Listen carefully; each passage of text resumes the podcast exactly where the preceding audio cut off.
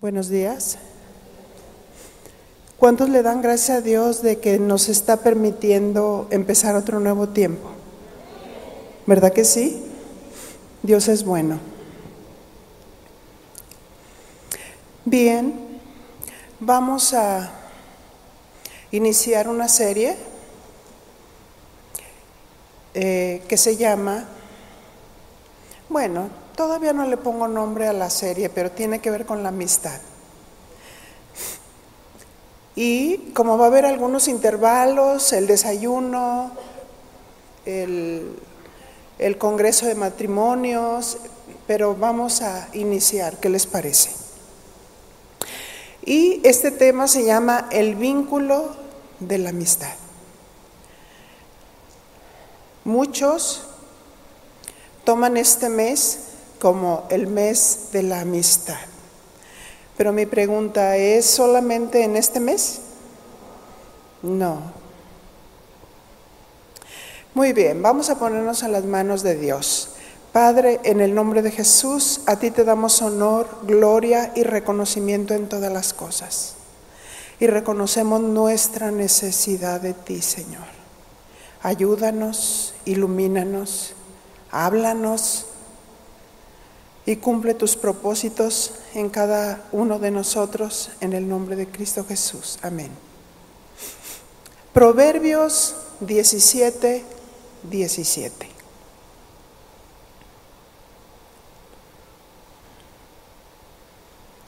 Y nos dice así.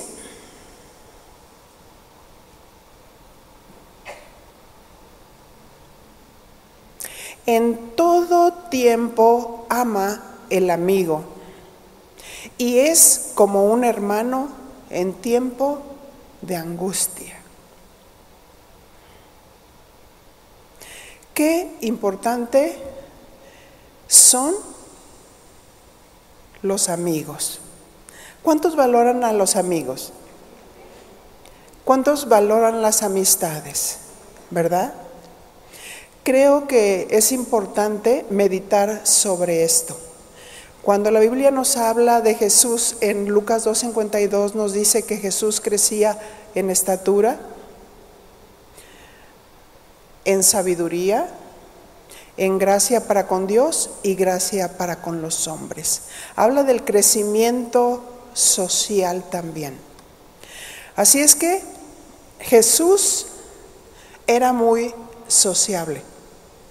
Jesús se relacionaba y le daba valor a las personas, no importa si era un niño, si era un anciano, si era una persona eh, con alguna enfermedad, aún incurable. Vemos a un Jesucristo que amaba a la gente, a alguien que se relacionaba con todos, a alguien que se interesaba en las necesidades de los demás.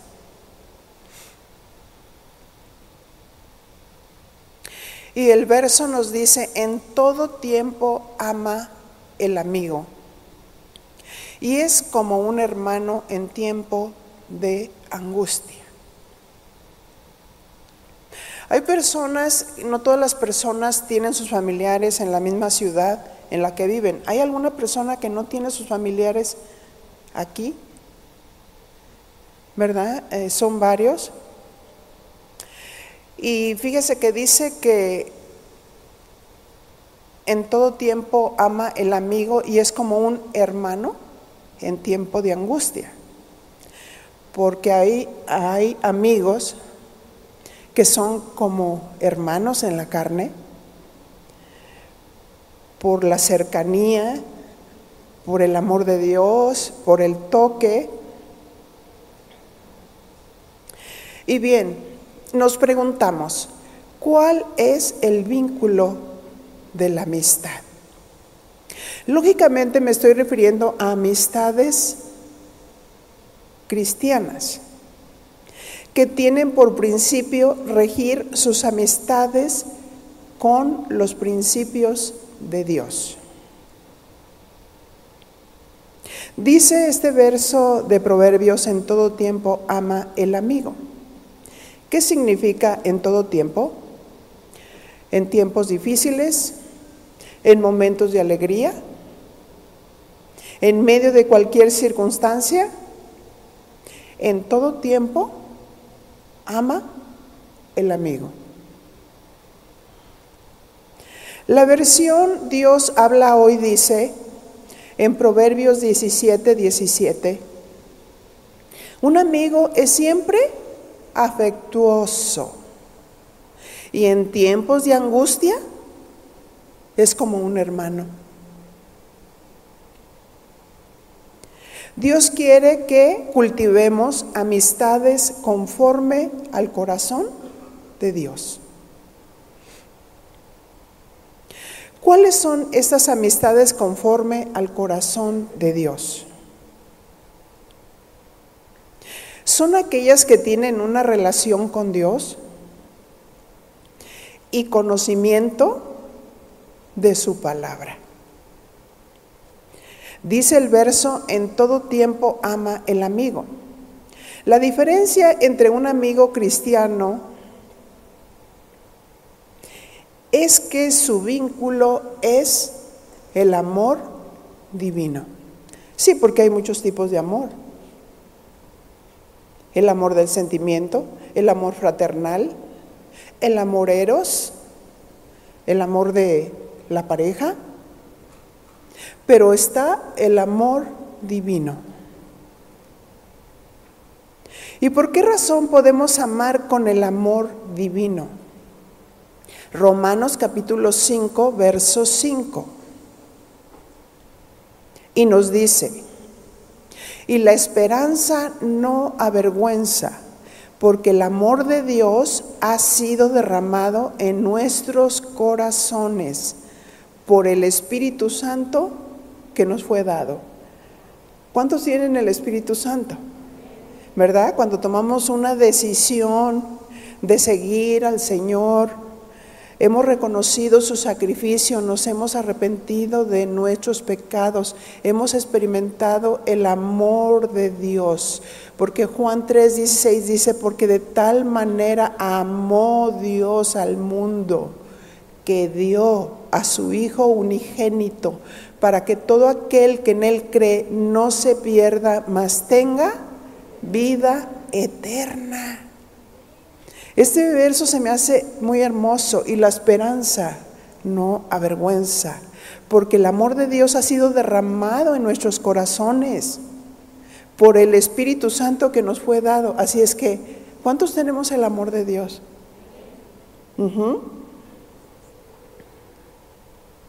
Si el Espíritu Santo fue derramado en nuestros corazones, ¿qué más necesitamos para completar nuestras acciones y mostrar ese amor divino. Porque fíjese, hay una gran diferencia en decir, sé cuál es el amor divino.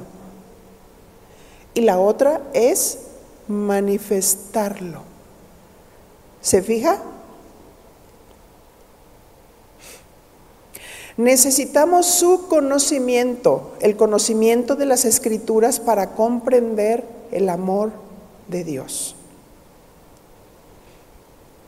En ocasiones, la ignorancia de su conocimiento en la materia, refiriéndose al amor de Dios, nos hace errar.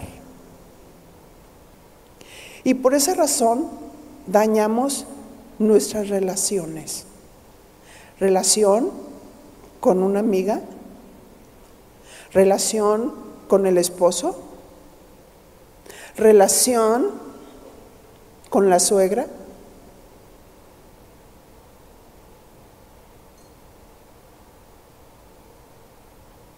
Se necesitan más que flores, ¿verdad? Para manifestar el amor a una amiga, a alguien querido, Proverbios 2.6 dice, porque Jehová da la sabiduría y de su boca viene el conocimiento y la inteligencia. ¿De quién viene el conocimiento y la inteligencia? De Él. Él tiene un diseño perfecto en relación a cada principio que nos enseña, como en este que estamos hablando sobre la amistad. De, su boca viene el conocimiento y la inteligencia. Conocimiento se define como, como saber, se define como adquirir ese conocimiento. Incluso la Biblia dice, escudriñad las escrituras, porque en todas ellas nos habla sobre la vida eterna, nos habla sobre Jesús. La sabiduría es la habilidad práctica para llevar a cabo lo que conocemos. Tener el conocimiento es una cosa y aplicar la sabiduría es otra. Tanto el conocimiento como la sabiduría son hermanas, o sea, van juntos. Así es que necesitamos de los dos, tanto su sabiduría y conocimiento para saber conducirnos con una amistad. Su conocimiento nos lleva a estudiar, su conocimiento nos lleva a escudriñar. ¿Cuál es el amor de Dios? ¿Cuáles son los rasgos? ¿Cuáles son las características del amor de Dios? Pues ciertamente pretendemos amar con nuestro amor humano. Y erramos, porque ese amor es imperfecto, ¿verdad? Así es que nos preguntamos, ¿cómo es el amor de Dios? Este amor de Dios es el amor divino, es el amor ágape, que significa el amor del sacrificio. Nadie se sostendría, un matrimonio no se sostendría con el amor del sentimiento. Se necesita el amor de Dios. Se necesita el amor ágape, el amor del sacrificio. Vamos a leer 1 Corintios 13, 1 y voy a estar leyendo en una versión parafraseada.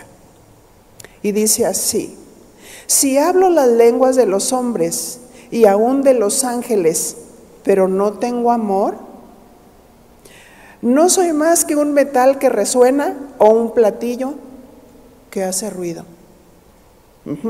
O sea, está diciendo, si yo tuviera dones, dones espirituales, pero si yo no tengo el amor de Dios, soy como ese metal que resuena. O cuando escuchamos que alguien te dice, te amo. Pero sus acciones son completamente contrarias a lo que Dios dice. Es importante que cada tema que nosotros escuchemos no lo apliquemos a cada quien en primera persona. ¿Cómo se dañan las relaciones de amistad?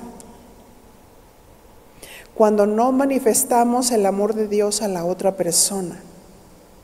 Puedo tener el don de lenguas, pero si no tengo amor, solo soy como un platillo que resuena. Verso 2.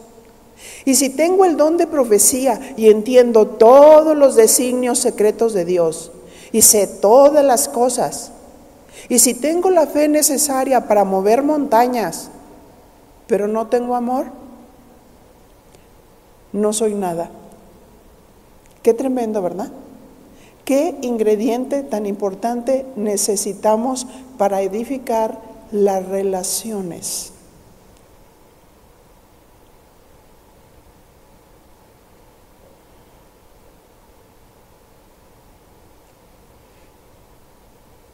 Primera de Corintios 13, 3. Y si reparto entre los pobres todo lo que poseo Y aun si entrego mi propio cuerpo para tener de qué enorgullecerme, dice esta versión, pero no tengo amor, de nada me sirve. ¿Cuáles son los rasgos o las características del amor de Dios? Estas son las que nos distinguen en nuestro comportamiento. Cuando tenemos amistades y a veces no sabemos amar.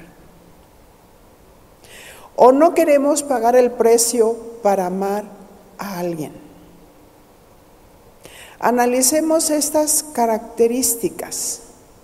Primera de Corintios 13, 4.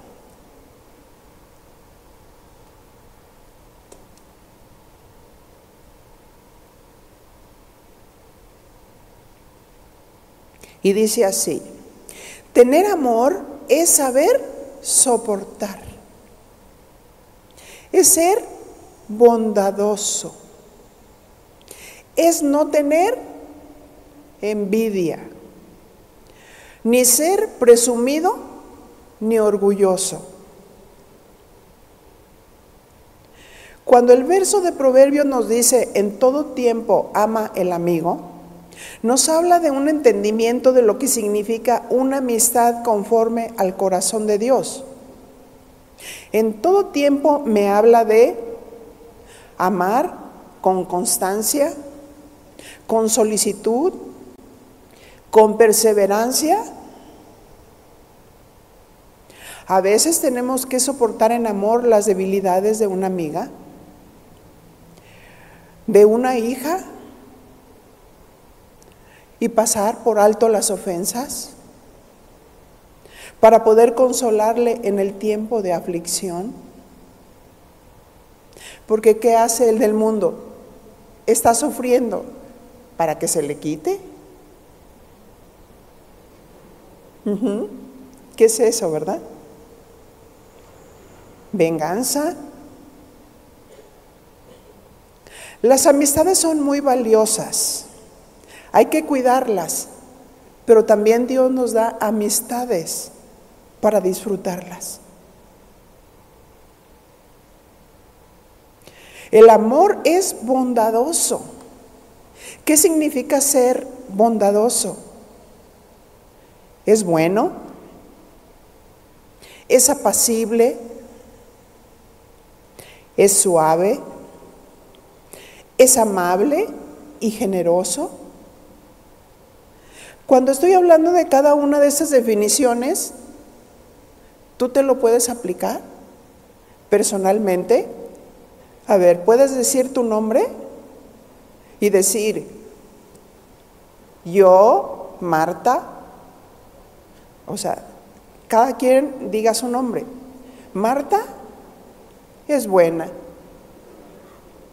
es apacible, es suave es amable y generosa. ¿Te convenciste? Fíjate lo que dice Filipenses 4:5. Vuestra gentileza sea conocida de todos los hombres. El Señor está cerca. ¿Qué dice? Vuestra gentileza. Así es que esta palabra gentil también significa ser amable, ser afable, ser suave.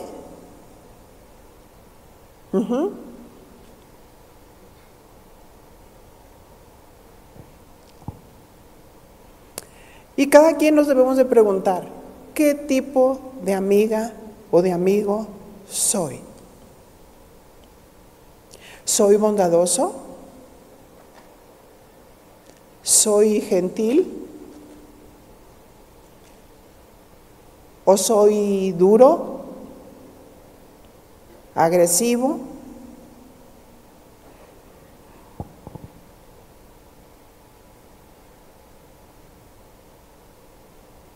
Así es que fíjese qué bonita la definición. Alguien apacible, suave, amable y generoso.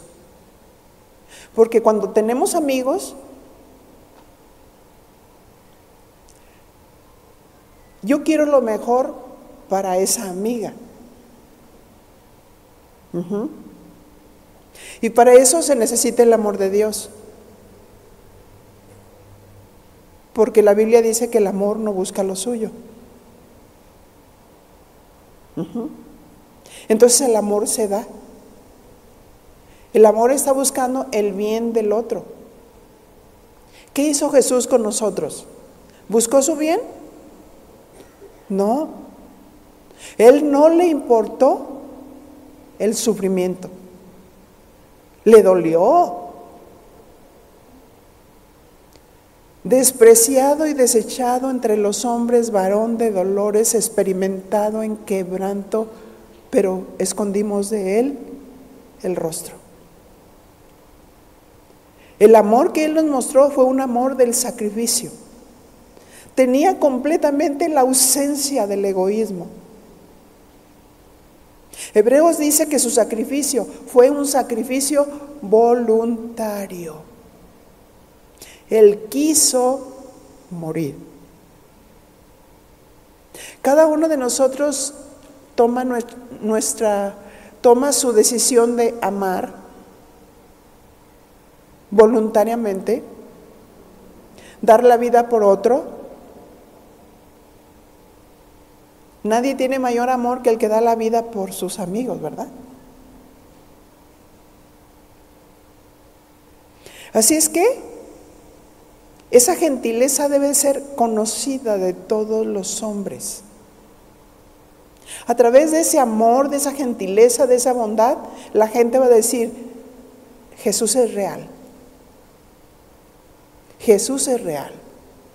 Eso a mí me lo está mostrando. En las relaciones interpersonales debemos aplicar estos principios de bondad. Ser pacientes. Porque en nuestro círculo de amistades tenemos todo tipo de amigos. Tenemos amigas muy intelectuales, tenemos amigas más inseguras. Y nosotros, como dice que nuestra lengua está el poder de la vida y de la muerte. Y con nuestros labios nosotros podemos edificar una vida o podemos derribarla. ¿Qué queremos hacer con ese círculo de amistades que están a nuestro alrededor? Decirle, Señor, hazme un instrumento para esa persona. Si es una persona insegura, hacerla sentir segura. Hacerle sentir valioso. Y que cuando por su nerviosismo se equivoca, no decir, ¡ay, cabeza de teflón!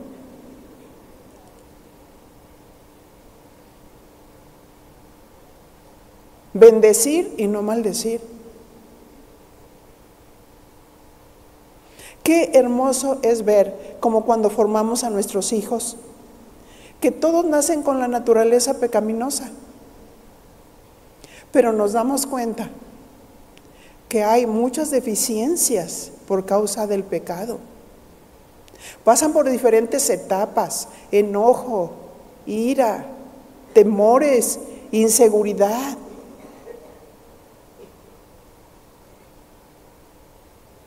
En, las relaciones padres e hijos, no siempre se ve la amistad entre los hijos y los padres. Porque los padres son buenos para estar señalando todo el tiempo. Y te dije que hicieras, que apagues la luz, que recojas, que esto no lo hiciste, ta, ta, ta, ta, ta. Pero en una relación de amor y de amistad, cuando damos una instrucción con bondad, con amabilidad, el niño se empieza a formar en amor. porque la gentileza está presente. La suavidad está presente. La Biblia dice, la sabiduría sirve para dirigir.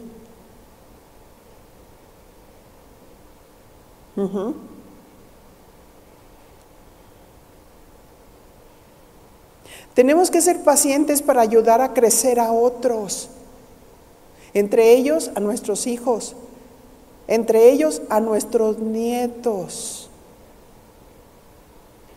Pacientes, amorosos, para saber cómo hablarles, cómo guiarles.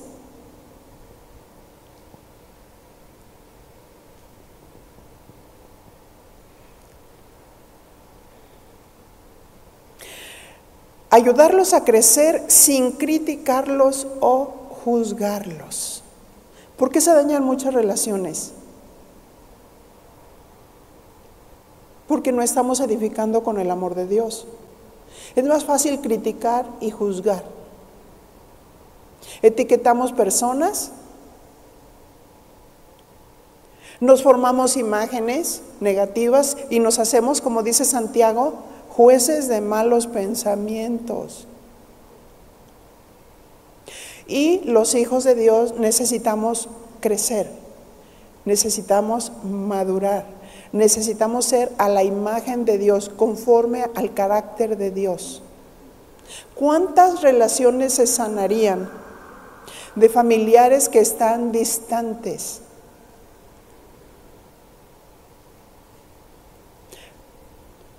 Por palabras mal dichas, por críticas o juicios porque nos ha faltado amor, porque nos ha faltado amabilidad, porque nos ha faltado suavidad. Y muchos bajo la bandera de, yo así soy, yo soy muy claridosa. O sea, no confundamos el ser claros con el dejar de ser amables y decir la verdad en amor como dice Efesios, decid la verdad en amor.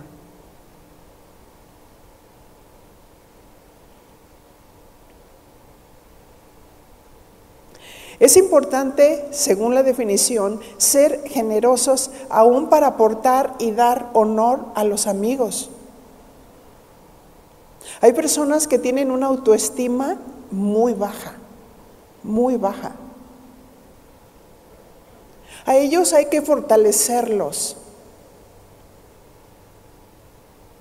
Hay que brindarles honor. Hay que sembrar palabras de bendición. De aquellas cosas que creen que no pueden. Porque Dios a nosotros, a todos, nos hizo a su imagen y a su semejanza y nos dio una inteligencia. Pero el enemigo ha venido, eres fea, eres tonta, eres esto, eres aquello. Y muchos padres cómo forman? Cabeza de teflón, otra vez reprobaste. Y entonces los hijos van creciendo y van creciendo con una autoestima baja. Van creciendo enojados irritables, rebeldes, porque sienten que no les han dado un valor como hijos. A veces pensamos que es lo mismo tener hijos que ser padres. Tener hijos cualquiera los tiene. Tener padres es darnos a la tarea para formar. En todo, sea relaciones padres o hijos, debe haber una amistad. En un matrimonio debe haber una amistad. Cuando Cantares habla de la relación de matrimonio, él dice, hermana mía, amiga mía, perfecta mía. ¿Cómo le dice? Amiga mía. Así es que cuántas mujeres están quebradas porque el varón no toma tiempo para estar con ella, para hablar, como amigos.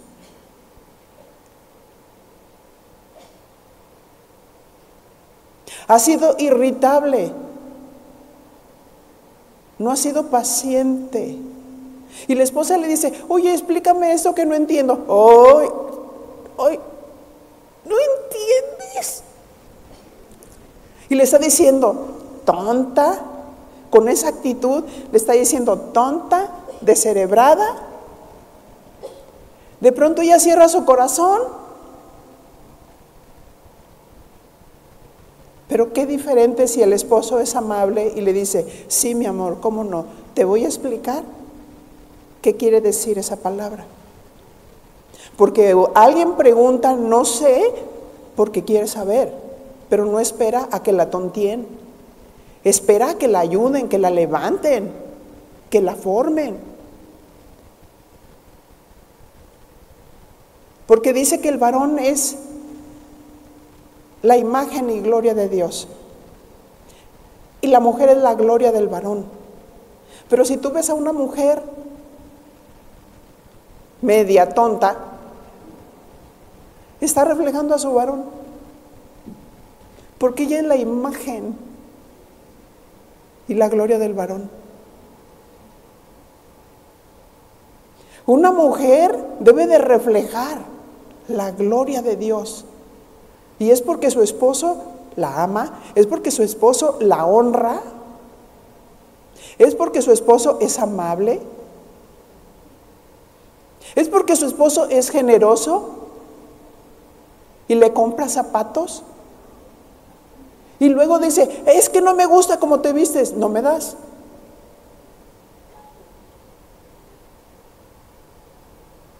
Hay hombres bien trajeaditos y su esposa con la ropa rota y con los zapatos que ya saben de qué sabor son los chicles.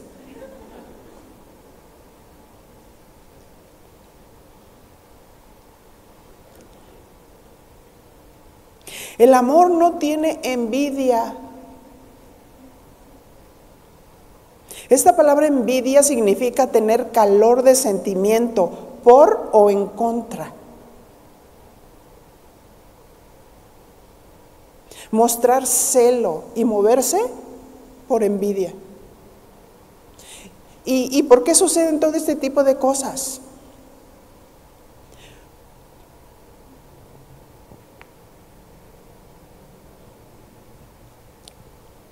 Nuestra motivación en nuestras relaciones no debe de ser envidiar lo que la otra persona es o tiene.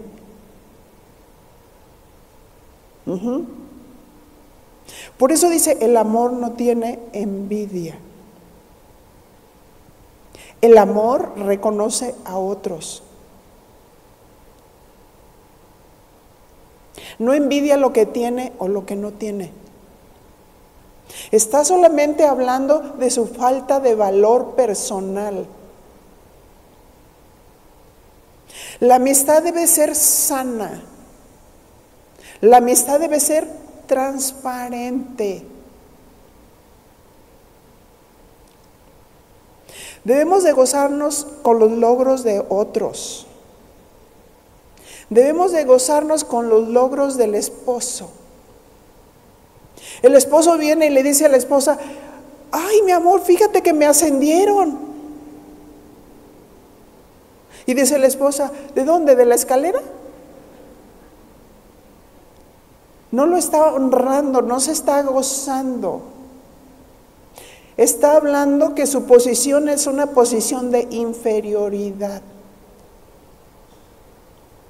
Hay que trabajar en las relaciones, esposo, esposa.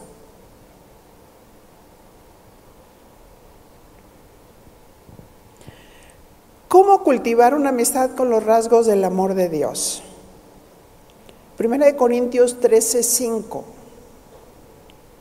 Dice, el amor de Dios no es grosero, grosero, ni egoísta. No es enojarse. El amor no guarda rencor. La amistad debe estar cimentada en el respeto. En el respeto. Pierde el respeto, pierdes todo. No puede haber una buena amistad si no hay respeto. Cuando alguien es grosero con la otra persona, le está faltando el respeto, le está deshonrando. Por eso la Biblia le dice a la mujer, y la mujer respete a su marido. Y al marido le dice, ama a tu mujer. Y ya sabemos de qué estamos hablando.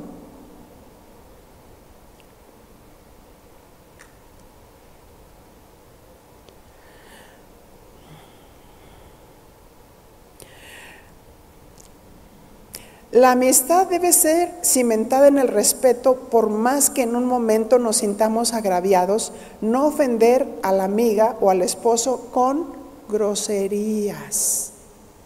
Sí, porque nosotros decimos, somos de Dios.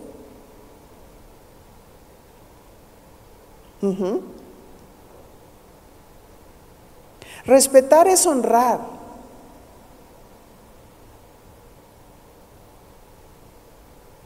Que nuestros labios sean sellados por el amor de Dios para guardar silencio. Que en ese momento tienes el deseo de abrir la boca y de decir algo inconveniente porque te faltaron el respeto, pero el amor calla. Dice que Jesús no abrió su boca. Como cordero fue llevado al matadero. Le despreciaban, le maldecían, le golpeaban.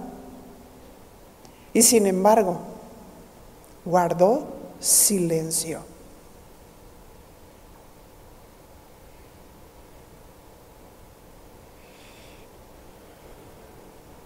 ¿Qué dice Colosenses 3:8?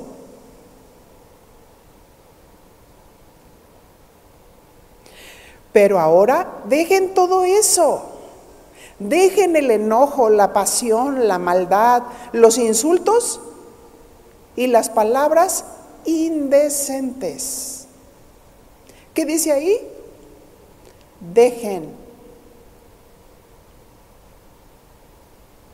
Una amistad se debe de cimentar en respeto. Relaciones de matrimonio con respeto. Relaciones con amigas con respeto.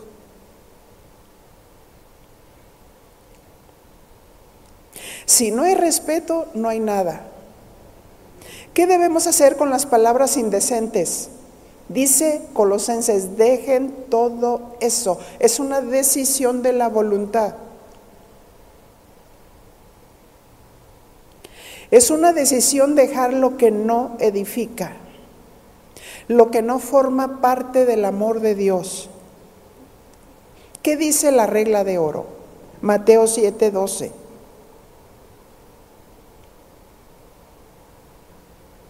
Así que todas las cosas que queráis que los hombres hagan con vosotros, así también haced vosotros con ellos, porque esto es la ley y los profetas.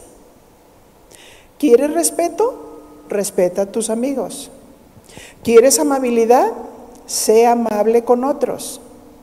¿Quieres que te sonrían? Sonríe. Una amistad se cimenta en respeto. Y la regla de oro es hacer con otros lo que queremos que hagan con nosotros.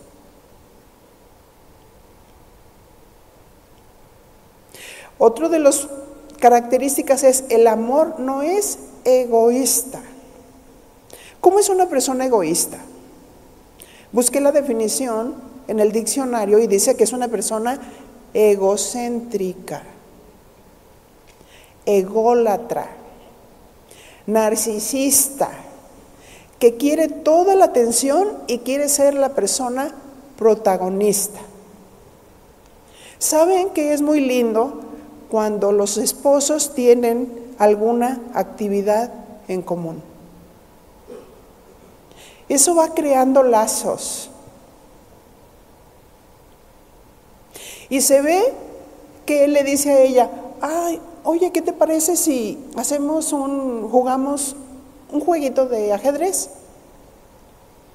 Y ahí está.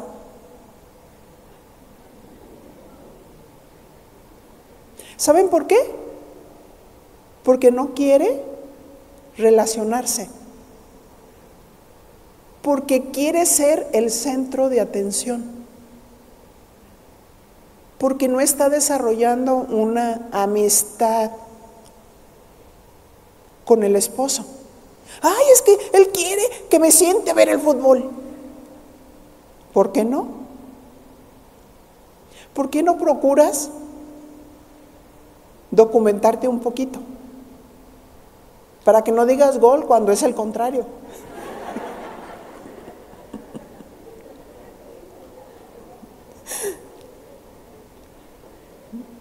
Yo me acuerdo de mi abuelita que le gustaba mucho ver la lucha y lógico, ella siempre le iba a los técnicos, pero cuando, cuando los técnicos le estaban pegando a los rudos decía, pégale, no le pegues, no le pegues, no le pegues, o sea, todo lo contrario.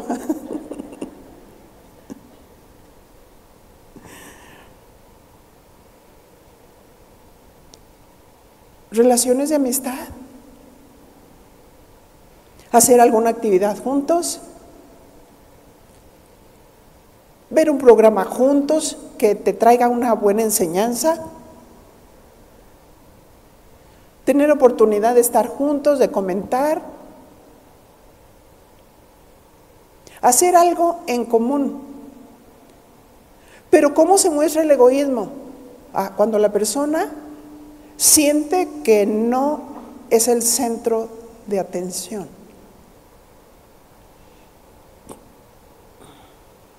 Hay un narcisismo, un egocentrismo. Pensar que es tan valiosa, tan importante, que quiere toda la atención y no se pone a pensar en la otra persona. Ok, hoy me siento contigo, vemos el fútbol, voy aprendiendo un poquito y después tú ves una comedia conmigo. Porque les dice a los hombres, vamos a ver algo, todo es de guerra. ¿Verdad? Y bueno, ok.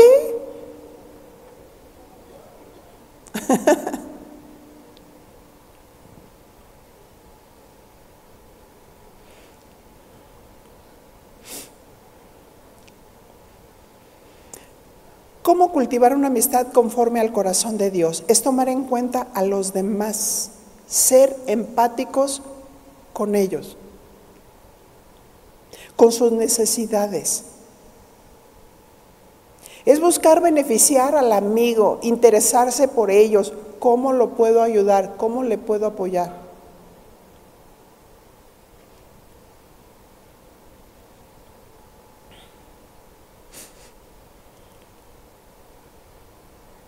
Hay mujeres narcisistas, egocéntricas, que hablan todo el tiempo.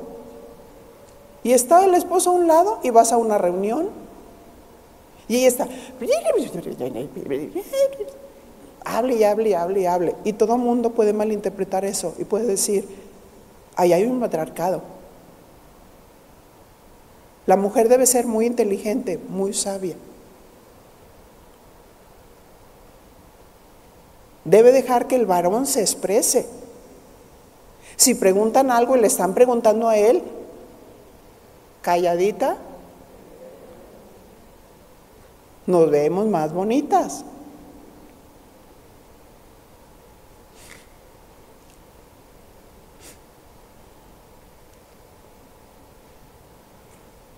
Hay ocasiones que en el matrimonio no somos buenas amigas con el esposo. Queremos ser egocéntricas y tener el 100% de su atención para nosotros. Por eso hay conflictos también en el matrimonio.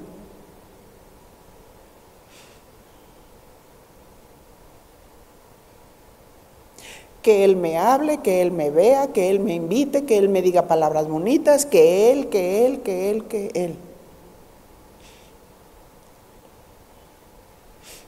El amor se da, el amor no busca lo suyo. No es egoísta. El amor sirve al otro. Eso te libera del egoísmo.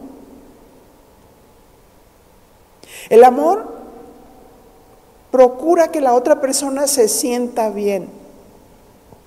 Bueno, nosotros ya tenemos cuarenta y tantos años de casados y algo que yo disfruto muchísimo es amar a mi esposo y servirlo. Y sinceramente yo no estoy pensando en mí. Estoy pensando en mostrarle mi amor de muchas maneras. Llegar, servirlo, amorcito, ¿cómo estás? ¿Quieres de cenar? Me gusta mucho subirle la cena. Tomo una charola y pongo todo lo que le voy a llevar y le llevo al lugar de confort donde él le gusta. Y si él me dice, ay, mi amor, ¿me traes limón? Sí, sí, cómo no. Y tengo que bajar escaleras y volver a subir escaleras. De verdad lo hago con mucho gusto, porque amo a mi esposo, porque quiero que él tenga su lugar de honor, servirlo con amor. Y de pronto a veces nomás me ve y estira el brazo así como, dame masaje. Y no estoy pensando si yo estoy cansada, si también yo necesito masaje, ni nada, sino que Claro que sí, ¿cómo no? Le doy masajito. Y es tan hermoso ver que al pasar el tiempo, aquellas siembras que uno hace, un poquito aquí, un poquito allá, de servicio, de amabilidad, de amor, aunque yo no lo estoy pidiendo ni lo estoy requiriendo, empiezo a recibirlo recíproco. De pronto él me dice, a ver, eh, oye, veo que estás tensa, ven, te voy a dar masaje. Y él me empieza a dar masaje, ay, qué rico. ¿Verdad? O no, no, no, no, no te preocupes. O sea, estamos sentados ya los dos comiendo. dice, no, no te preocupes, este, mira, necesito esto, pero tú sigue comiendo y yo bajo por él. Al pasar el tiempo nos vamos dando cuenta, la siembra de lo que se, la cosecha de lo que se siembra, ¿verdad? El amor no es egoísta. Cuando el amor se da, ni siquiera está pensando cómo yo me voy a beneficiar. No estoy pensando si me vio, no estoy pensando si me abrió la puerta. No estoy pensando si, no, si hay muchos bultos, no, mi amor, yo te ayudo. Bajo las cosas. Ajá. El amor no es egoísta.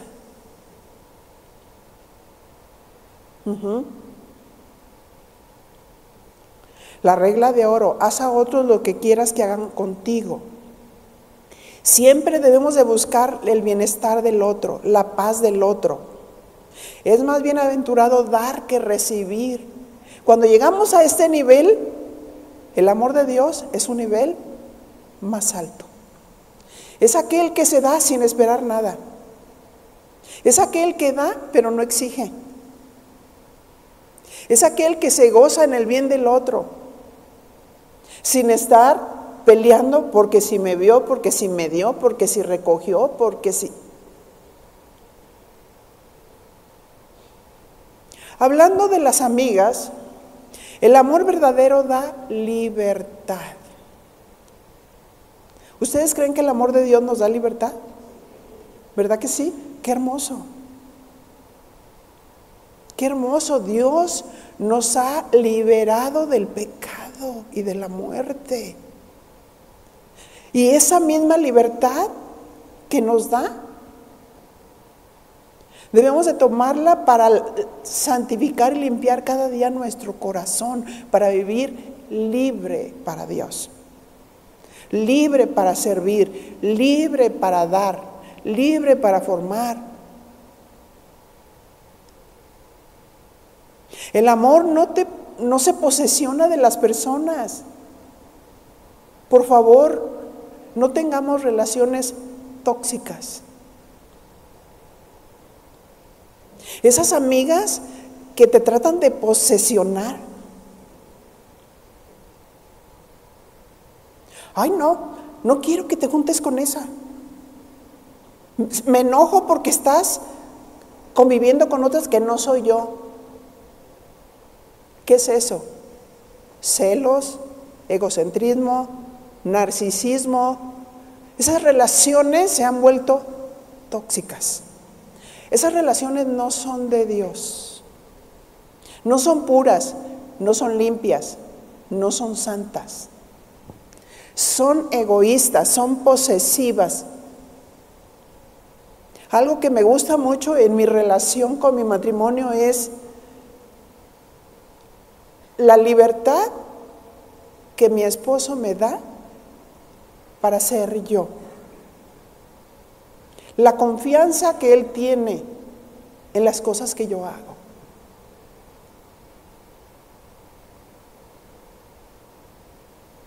Pero, pero sentir esa posesión de una persona que, que está nada más mirando que si le hablas a esta, a esta no. Y si le hablas a aquel, yo me enojo. Eso es del mundo. Eso no es de Dios. Esas relaciones se vuelven tan tóxicas que precisamente ha levantado una generación de sodomitas.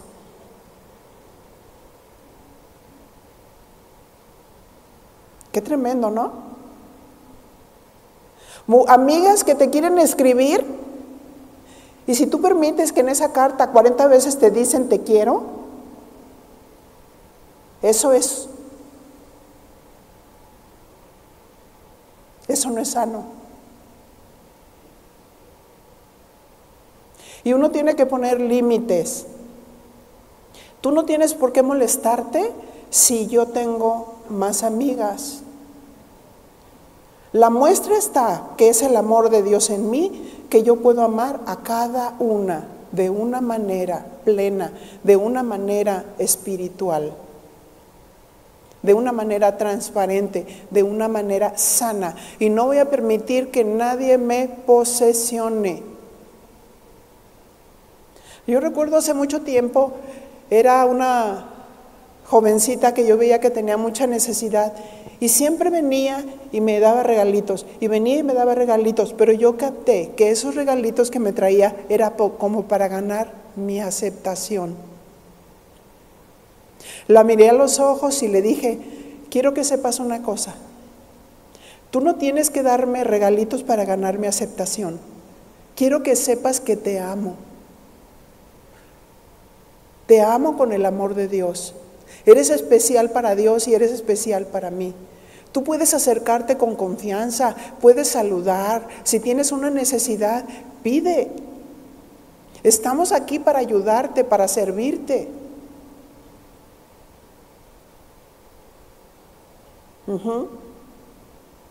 Hay que cuidar las relaciones tóxicas, esas no son de Dios. Ahorita no, no solamente se están cuidando los hombres de caer en situaciones, sino también a las mujeres con otras mujeres. ¿Cuántas situaciones han surgido?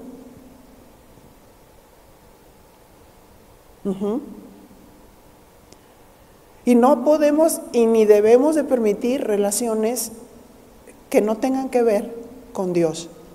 Que Dios no esté de testigo en medio de la amistad.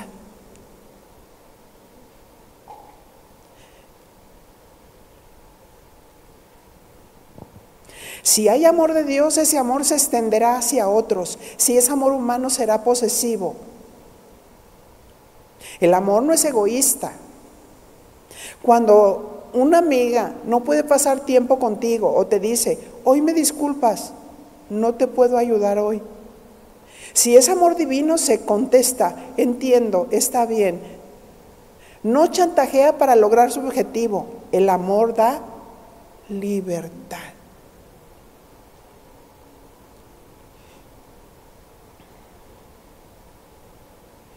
Hay amigas que son tan tóxicas que tratan de poseerte. Pero también lo hacen hablando mal de las personas que se relacionan con la amiga. Tratan de poseer. Somos libres. Amén. Somos libres. Tenemos el amor de Dios. Es un amor santo. Debe ser un amor transparente. Un amor puro, un amor amable, un amor generoso. Un amor también que pone límites para el mal.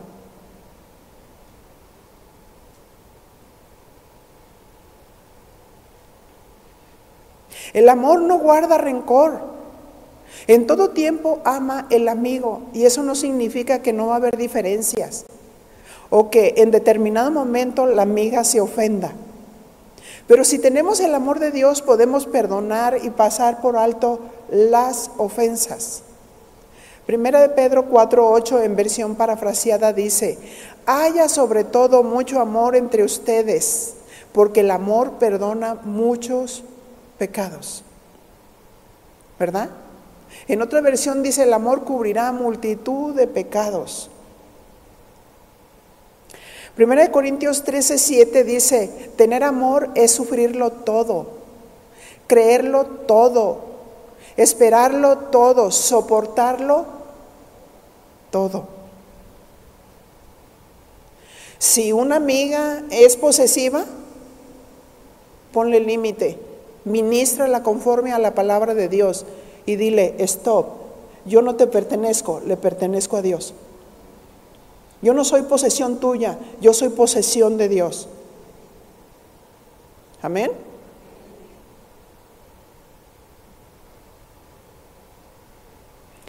A veces hacen sus círculos de tal manera que no permiten ni que Dios entre.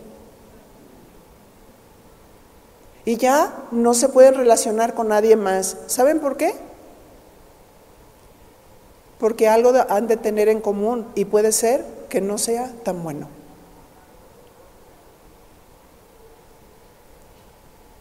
Se pierden matrimonios por promesas no cumplidas, porque no queremos perdonar, porque hay rencor en el corazón. Se pierden grandes amistades por egoísmo, porque no queremos reconocer las virtudes de los demás. Se rompen relaciones porque no queremos esperar, porque decidimos cerrar el corazón. Pero te tengo una buena noticia. Dice 1 Corintios 13, 8, el amor jamás dejará de existir. Ese es el amor de Dios. En un matrimonio no puede decir, se me acabó el amor, porque el amor de Dios no dejará de existir. Un día el don de profecía terminará y ya no se hablará en lenguas ni serán necesarios los conocimientos, porque los conocimientos y la profecía son cosas imperfectas que llegarán a su fin cuando venga lo que es perfecto. Y dice San Pablo, cuando yo era niño, hablaba como niño Hablaba, pensaba y razonaba como un niño. Fíjense, hablaba, pensaba y razonaba como un niño. Pero el hacerme hombre, dejé atrás lo que era propio de un niño. ¿Qué es el comportamiento? Reflexionemos sobre nuestro comportamiento en cuanto a las relaciones interpersonales. ¿Es un comportamiento de niños o de, o de niñas? Un niño habla y piensa y razona como un niño. San Pablo dice, pero cuando ya fui hombre, cuando crecí, cuando maduré, dejé atrás el comportamiento propio de un niño. ya no le hablo porque ya anda con otra amiga. ¿Cuántas podemos decir o cuántos podemos decir ya maduré? Dejo yo, deja ya el comportamiento de una niña egocéntrica.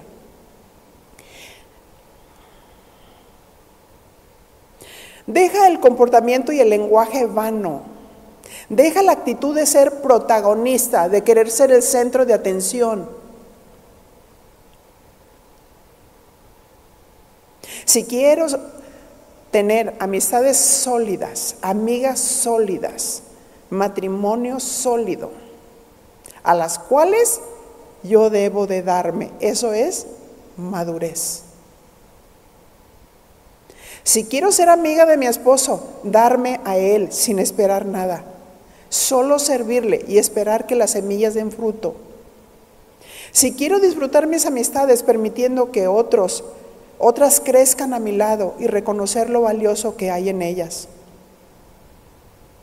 Concluiremos diciendo, ¿cuál es el vínculo de una amistad? El amor de Dios.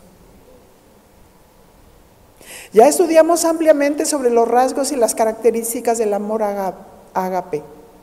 Estudiamos cómo podemos hacer grandes amigas. También cómo puedo lograr cimentar mi amistad con mi esposo. Qué importante es aprender a callar, dejar hablar al esposo porque hay mujeres egocéntricas que no les para la boca.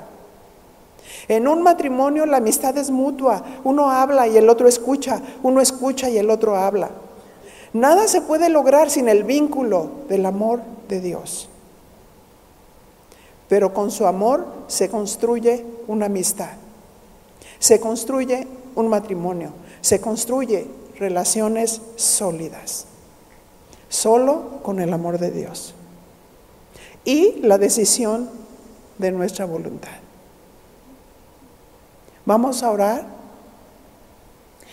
Y si tienes relaciones rotas con amigas, con tu esposo, con tu suegra, si ha surgido rencor en tu corazón y ha habido una separación.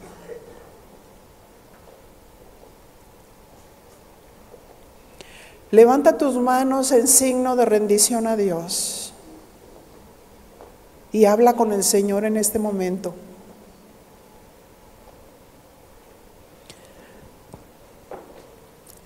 Gracias Señor por darnos el privilegio de ser tus hijos y que el amor de Dios ha sido derramado en nuestros corazones por medio de tu Espíritu Santo. Gracias Señor porque tú nos das la capacidad de amar conforme a este diseño, a este modelo que tú nos dejaste. Mi Señor, que no sea como nosotros querramos amar, hablando humanamente, sino como tú lo has dispuesto, Señor. Sí, mi Dios. Reconocemos en esta mañana nuestra necesidad de ti. Señor, reconocemos que muchas veces hemos sido egocéntricas.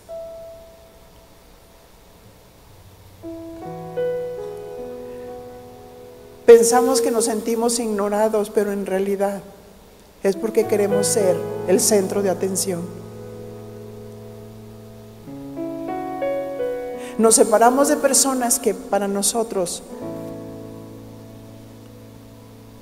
nos amenazan con su vida, con su sabiduría, con su inteligencia. Perdónanos, Señor, si ha habido envidia, celos Perdónanos, Señor, si hemos tratado de tener relaciones tóxicas, posesivas, que no dan libertad. Hoy, Señor, te doy autorización para que quebrantes todo yugo, toda idea, todo pensamiento, todo argumento que se ha levantado y que rige mi conducta. Perdona mis pecados, Señor. Perdona mi egoísmo. Oh, mi Señor, yo quiero amar con tu amor. Ese amor perfecto. Ese amor que no es egoísta. Ese amor que se da por otros. Ese amor que es amable y generoso.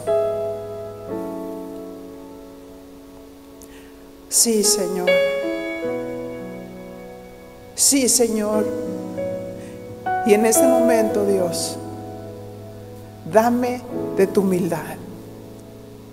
Una actitud para reconocer lo mal que hay en mí y no en los demás.